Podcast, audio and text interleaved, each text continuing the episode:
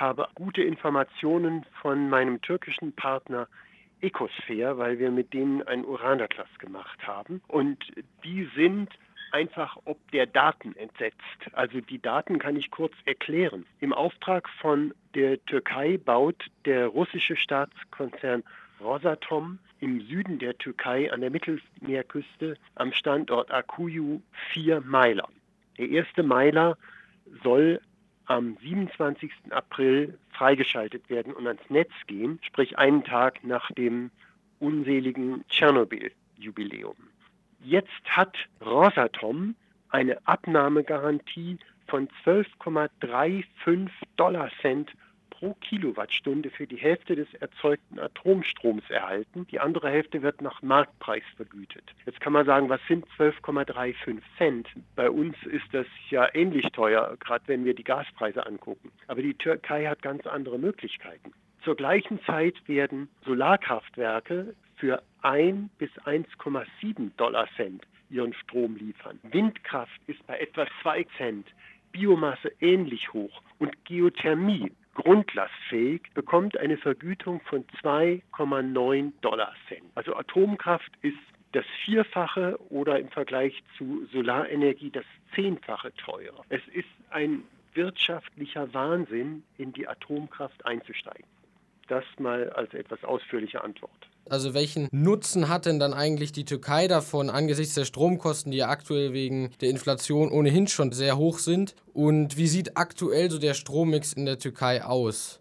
Also der Strommix sieht so aus, dass natürlich einiges mit Kohle gemacht wird. Es wird sehr viel mit Wasserkraft gemacht. Wasserkraft ist sehr kostengünstig in der Türkei. Es sind auch Wind und Sonne da und Atomkraft ist eben neu. Der Skandal ist, dass die Türkei trotz hervorragender Bedingungen im Bereich erneuerbare Energien ins Atomzeitalter einsteigt.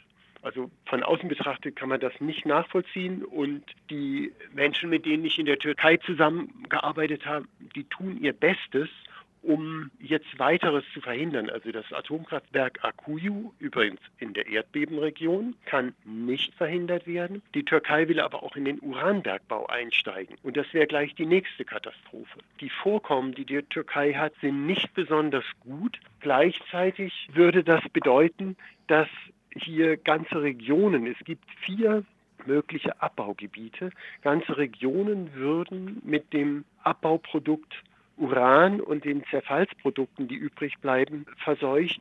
Und das, obwohl die Türkei eigentlich nur wenig, wenig Vorkommen hat.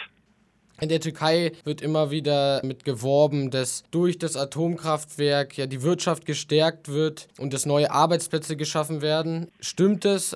Also Fakt ist, dass ein Atomkraftwerk relativ wenige Arbeitskräfte benötigt, um im Betrieb zu sein. Und wenn, sind das vorwiegend auch Leute, die von Rosatom kommen. Also Rosatom ist der Betreiber, der russische Staatskonzern. Der russische Staatskonzern wird auch die abgebrannten Brennelemente zurückerhalten und da muss man kein Hellseher sein. Die Atomkraft ist notwendig, um das Atomkraftwaffenprogramm am Laufen zu halten. Und alle Atommächte, die sind im Moment dabei, ihr Atomwaffenarsenal zu modernisieren. Also nicht nur Russland, auch die USA, auch die westlichen Staaten, Frankreich und England, alle sind derzeit dabei. Das ist eine ganz unselige Entwicklung. Dafür braucht es Atomkraftwerke und es gibt einige Kritiker an Atomkraft, die sagen, es gibt drei Gründe, warum an der Atomkraft festgehalten wird.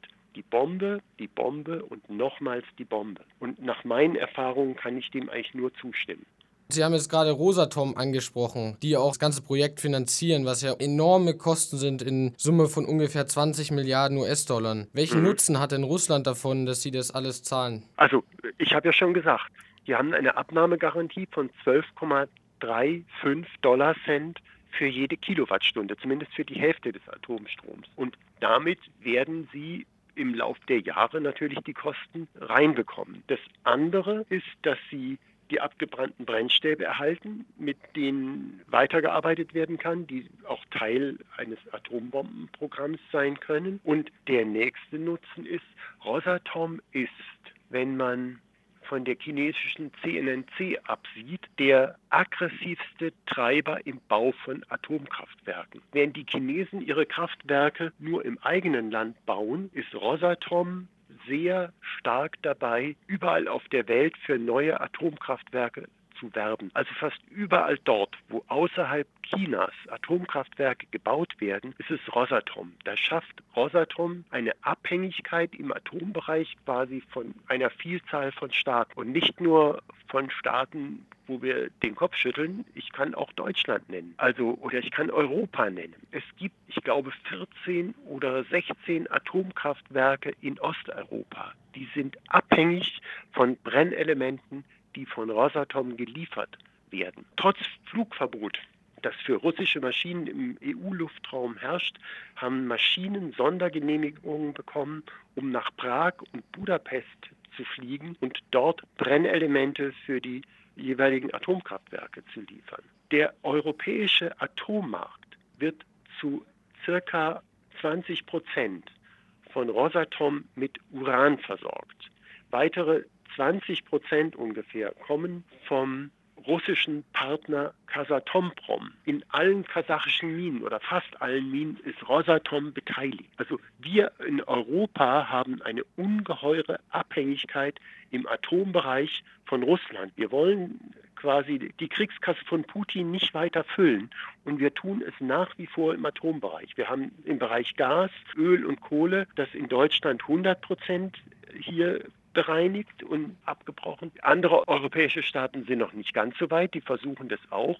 Im Atombereich wird überhaupt nichts gemacht. Und die Türkei, die importiert ja ganz viel ihres Stroms. Und inwiefern ist es jetzt eine Entlastung mit der Atomkraft? Erdogan hat ja gesagt, 10% äh, der Stromversorgung soll durch das Atomkraftwerk generiert werden. Inwieweit ist das jetzt eine Entlastung in Sachen eigener Stromversorgung und ein Schritt in Sachen Unabhängigkeit für Strom in der Türkei?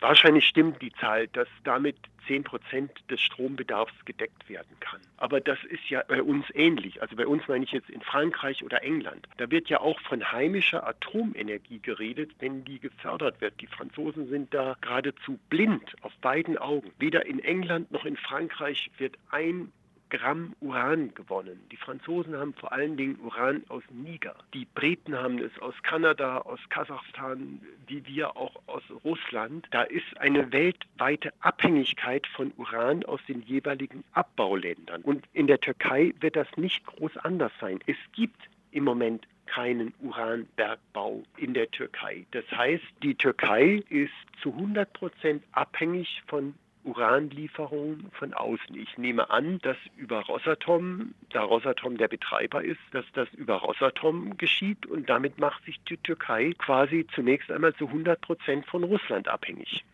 Also dadurch entsteht wieder eine neue Abhängigkeit. Könnten Sie noch kurz auf die Endlagerdebatte eingehen? Das ist ja auch ein ungelöstes Problem von Atomkraftwerken. Naja, Endlagerdebatte heißt, wir wissen, wir haben im Moment in der Welt ein Endlager. Da bin ich nicht 100% sicher, ob Roncalo in Finnland schon in Betrieb ist oder kurz vor Betriebsbeginn. Also wir haben ein Endlager, was im Bau ist und wir haben den großen Rest der Welt, die keine Lösung dafür hat. Also wir haben Pläne, das zu lösen. Die Schweiz hat glaube ich, im letzten Jahr nördlich Lägern festgelegt. Das wird in ein paar Jahrzehnten soweit sein. Wir in Deutschland sind auf der Suche bei Null angekommen, nachdem quasi Gorleben gestrichen wurde und wir nicht wissen, wie wir es machen sollen. Endlager ist etwas, was die gesamte Atomwirtschaft, was alle Staaten der Welt auf irgendwann verschoben haben. Wir hatten mal, wenn ich mal zurückspringe, eine Zeit, da dachte man, man hat eine feine Lösung, indem man den atomaren Müll einfach im Meer verklappt. Das hat man auch ordentlich gemacht. Da sind